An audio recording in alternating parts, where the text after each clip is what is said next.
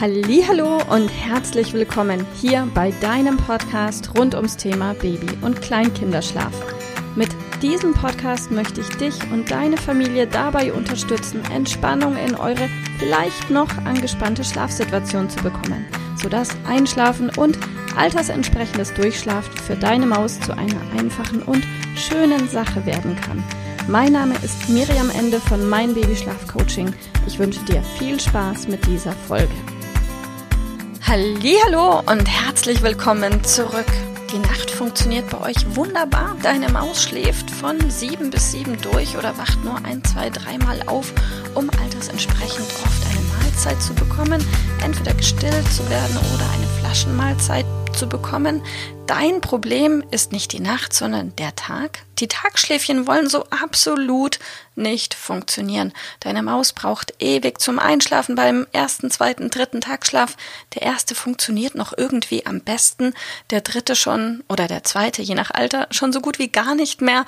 Und du hast das Gefühl, es ist ein reiner Kampf. Für deine Maus, für dich und ihr alle seid gestresst und genervt und du weißt doch, hey, mein Mäuschen braucht Schlaf und ich auch, damit der Tag irgendwie gut rumgeht und ein schöner Tag sein kann die Wahrscheinlichkeit, dass die Ursache für euer Tagschlaf-Issue, nennen wir es mal so, ähm, nicht in einer Schlafassoziation liegt, ist sehr, sehr hoch.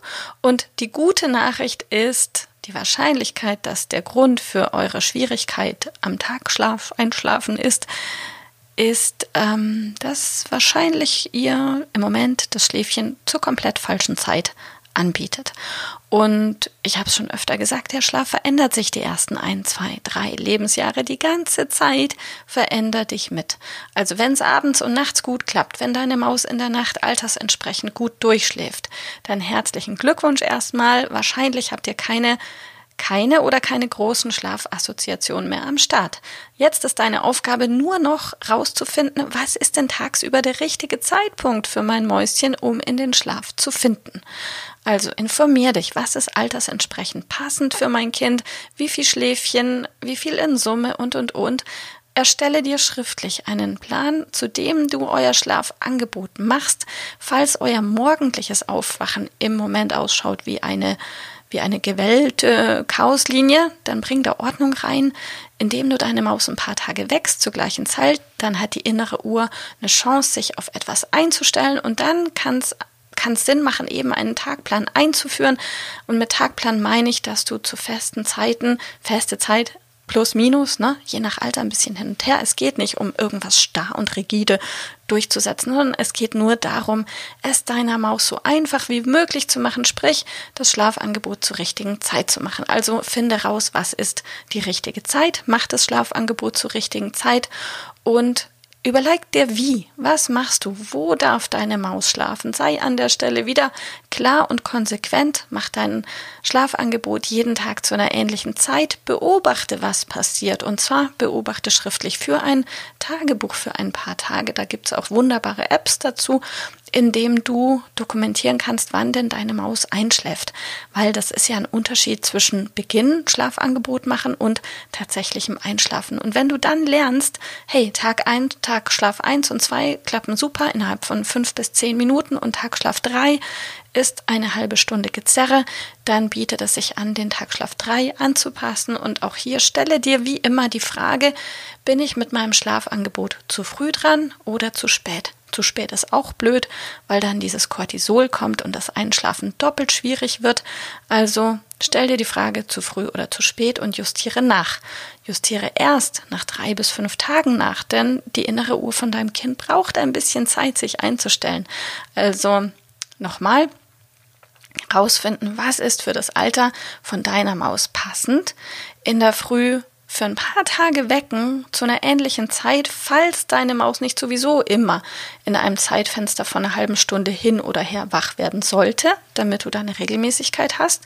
Dann weißt du, wann du deine Tagschläfchen anbieten kannst. Eins, zwei und drei. Triff eine Entscheidung schriftlich. Wann machen wir diese Schläfchen? Beobachte für drei bis fünf Tage, was funktioniert, was funktioniert weniger gut, reflektier dich dann, musst du irgendwo anpassen und wenn ja, passe an, mach wieder drei bis fünf Tage, reflektier wieder, was funktioniert, was funktioniert nicht und wirst auch dann eine komplette Entspannung in eurer Schlafsituation bekommen. Das ist ganz einfach, wenn der richtige Zeitpunkt da ist. Also üb da ein bisschen. Es ist noch kein Meister vom Himmel gefallen und hab Geduld mit dir und deiner Maus und dann wird es versprochen schnell. Ich bin bei dir. Ich wünsche dir viel Erfolg. Bis bald im nächsten Podcast. Tschüss. Liebe Mama, ich hoffe, dass dir diese Folge gefallen hat, dass sie ein Problem von dir gelöst hat, dass dir auch weiterhilft. Falls ja, freue ich mich, wenn du uns auch auf Facebook und Instagram besuchst. Dort teilen wir täglich wertvolle Tipps rund ums Thema Babyschlaf mit dir, die dir dabei helfen sollen, mehr Schlaf und vor allem auch mehr Lebensqualität für dich und deine ganze Familie zu bekommen. Die Links dazu findest du in den Show Notes und solltest du dich vielleicht auch beruflich verändern wollen, weil du dich schon seit längerem fragst, ob das, was du im Moment machst, wirklich alles gewesen sein soll, dann kannst du dich gerne um einen Ausbildungsplatz zum Schlafcoach bei mir bewerben. So oder so, die Links findest du in den Show Notes. Kontaktiere uns, wir rufen dich an für ein kostenloses Infogespräch. Ich freue mich auf dich, deine Miriam. Tschüss!